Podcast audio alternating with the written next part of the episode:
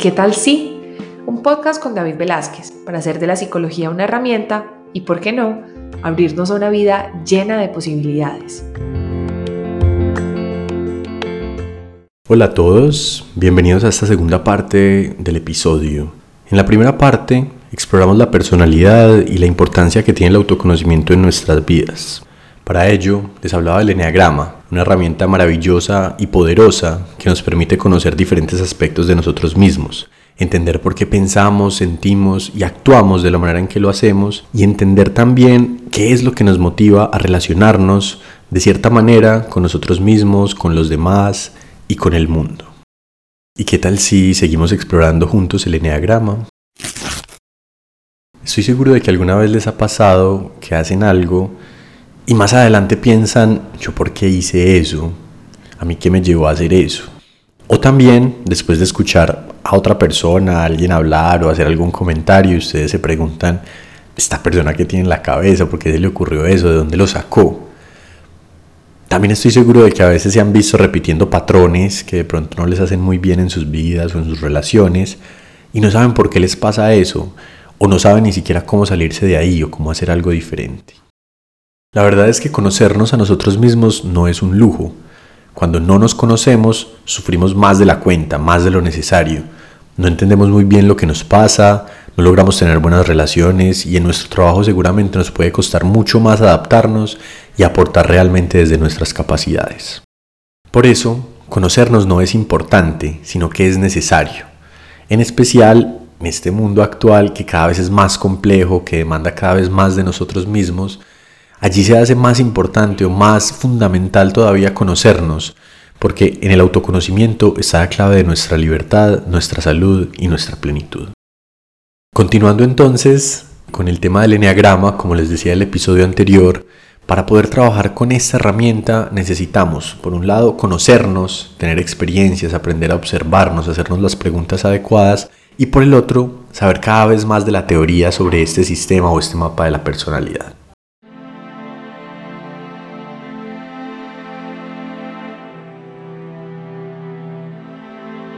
Bien. Como son nueve tipos de personalidades, si recuerdan Enneagrama, ¿cierto? Un dibujo de nueve. Les voy a contar un poquito de cada uno para que puedan empezar a identificarse ustedes, pero también puedan empezar a reconocer a esas personas de su mundo cercano.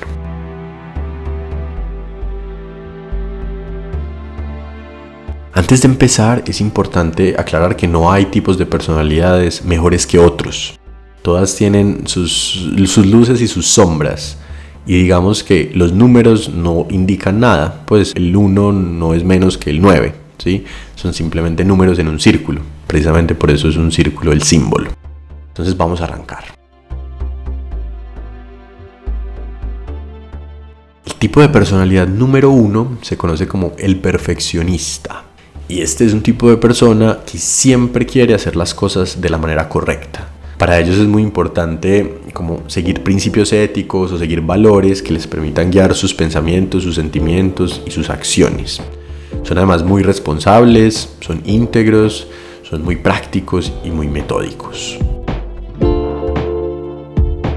Tipo de personalidad 2 se conoce como el ayudador. Esta es una persona que siempre quiere ser útil y ayudar a los demás.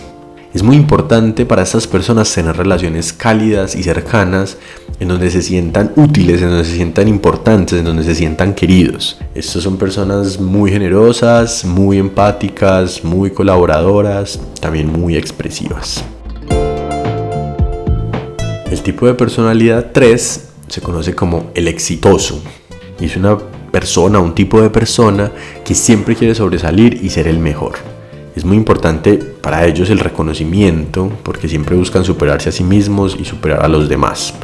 Quieren siempre cumplir con todas sus metas y sus logros propuestos. Tienden a ser muy motivados, muy enérgicos, muy eficientes.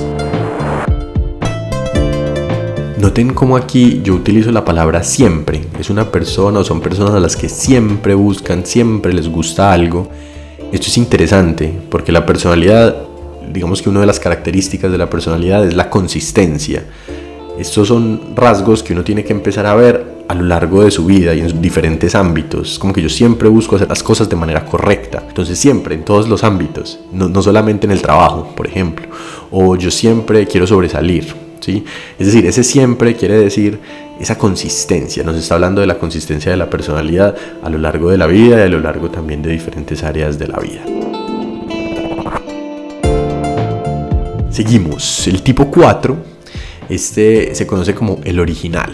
También es importante ver que los nombres nos dicen mucho, ¿cierto? El perfeccionista, el ayudador, el exitoso. Aquí en el tipo 4 nos encontramos con el original y eso es una persona que siempre busca ser y vivir de una manera única.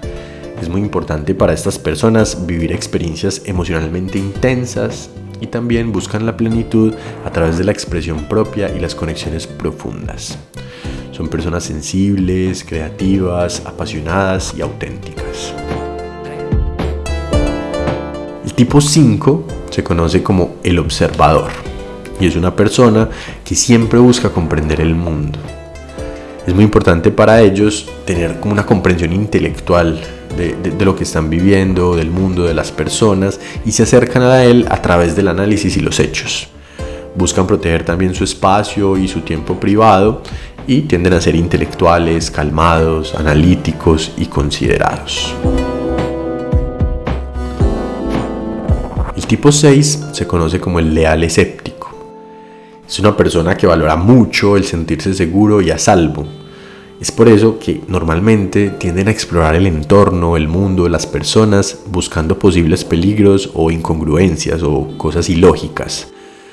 Es importante para ellos estar rodeados también de personas confiables porque valoran mucho la lealtad y tienden a ser confiables, perspicaces, cálidos e intuitivos. El tipo de personalidad 7 se conoce como el optimista y es una persona que siempre busca disfrutar al máximo la vida. Para esas personas es súper importante disfrutar de las diferentes experiencias que la vida tenga para ofrecer, pero también evitan de manera activa el aburrimiento y las limitaciones, valorando al mismo tiempo mucho la libertad. Son entusiastas, recursivos, visionarios y también un poco inquietos. El tipo 8 se conoce como el protector y es una persona que siempre busca ser fuerte y tener el control. Es muy importante para ellos sentirse poderosos, saber que están al mando y al mismo tiempo están buscando que el mundo sea un lugar más justo a través de acciones concretas y, acciones directas. Son líderes innatos, son persistentes, son justos y son asertivos. Y finalmente tenemos el tipo 9, que se conoce como el mediador es una persona que siempre quiere estar en un ambiente de paz y tranquilidad. Y es muy importante para él mantener una vida que sea cómoda, que sea tranquila y que sea familiar. Evitan el conflicto, valoran mucho la adaptabilidad y la conciliación. Esas personas son afables, atentas, comprensivas y receptivas.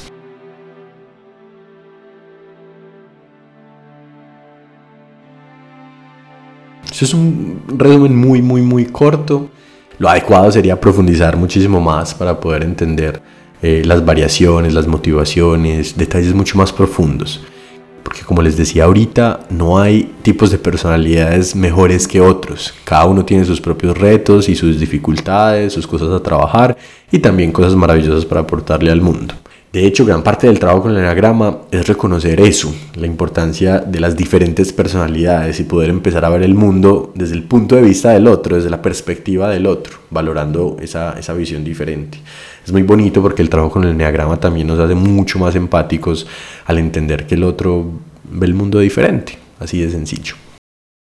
A mí, por ejemplo, me ha servido mucho para ser más, más, más empático, más paciente y más, más amoroso incluso con esas personas que piensan totalmente diferente a mí.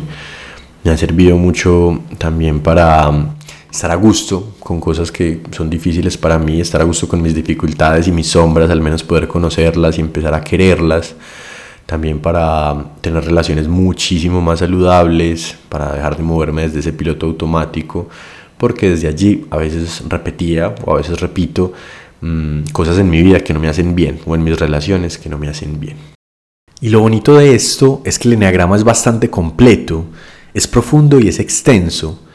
y lo que hemos visto en estos dos episodios es solamente una pincelada superficial de este sistema y de las descripciones que realmente hace de los tipos de personalidad. La cosa es que el sistema, el enneagrama, es dinámico. Nos habla también de diferentes matices entre los diferentes tipos de personalidad.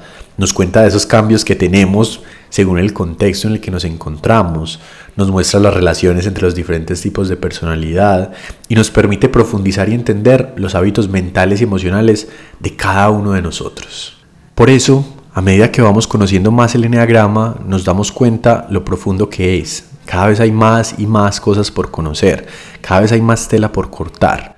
Y lo realmente fascinante y sorprendente es ver lo preciso que puede llegar a ser y lo poderoso que es este sistema cuando se utiliza de la manera adecuada. Pero bueno, no se trata solamente de hablar de la teoría. Justo esta semana me preguntaban en las historias de Instagram de Enneagrama para Todos que por dónde podían empezar, cómo podían hacer para comenzar a conocer un poco del Enneagrama. Y este es un buen método, escuchar un episodio de un podcast introductorio como es este, así sea parte 1 y parte 2, o también leyendo un libro. Son muy buenos ejemplos, son muy buenas formas. Sin embargo, la mejor manera siempre será a través de la experiencia.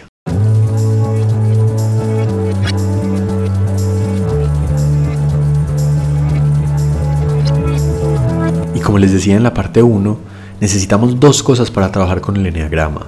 Una es la teoría, y esta sí la podemos conocer leyendo en internet, o comprando un libro, o escuchando un podcast, claro que sí.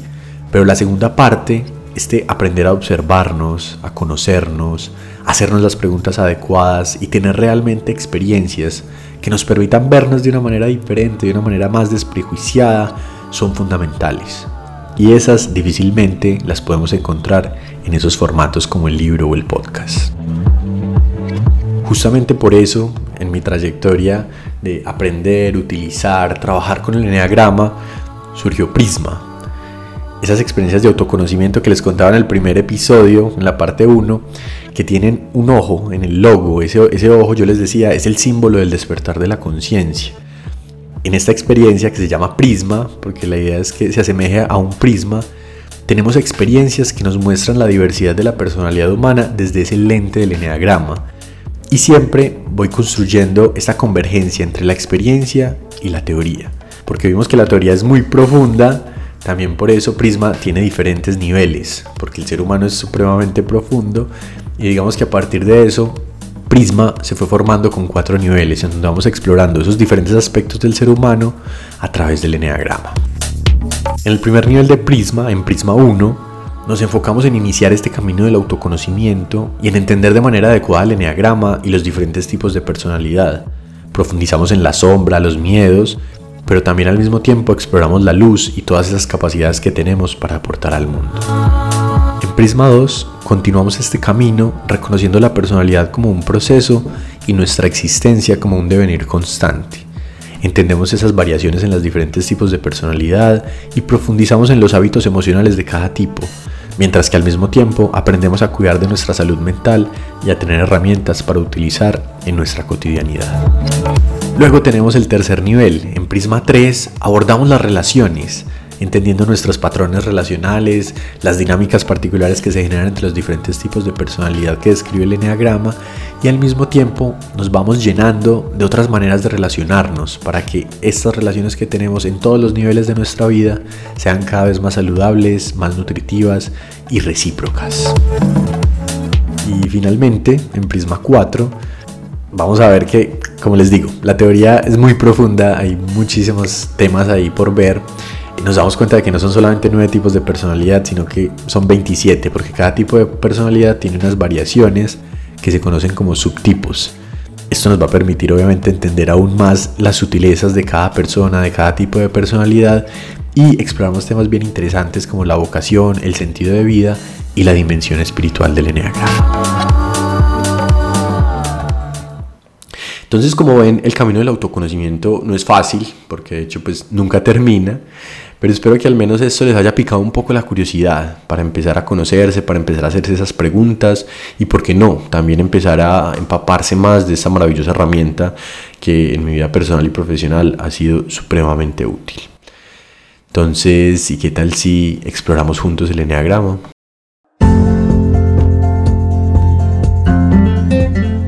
Esto fue ¿Y qué tal si? con David Velázquez. Si te gustó este episodio, compártelo con tus amigos, familiares y seguidores. Para saber más, ingresa a www.davidvelazquez.co o en las redes sociales como arroba davidvelazquez.co.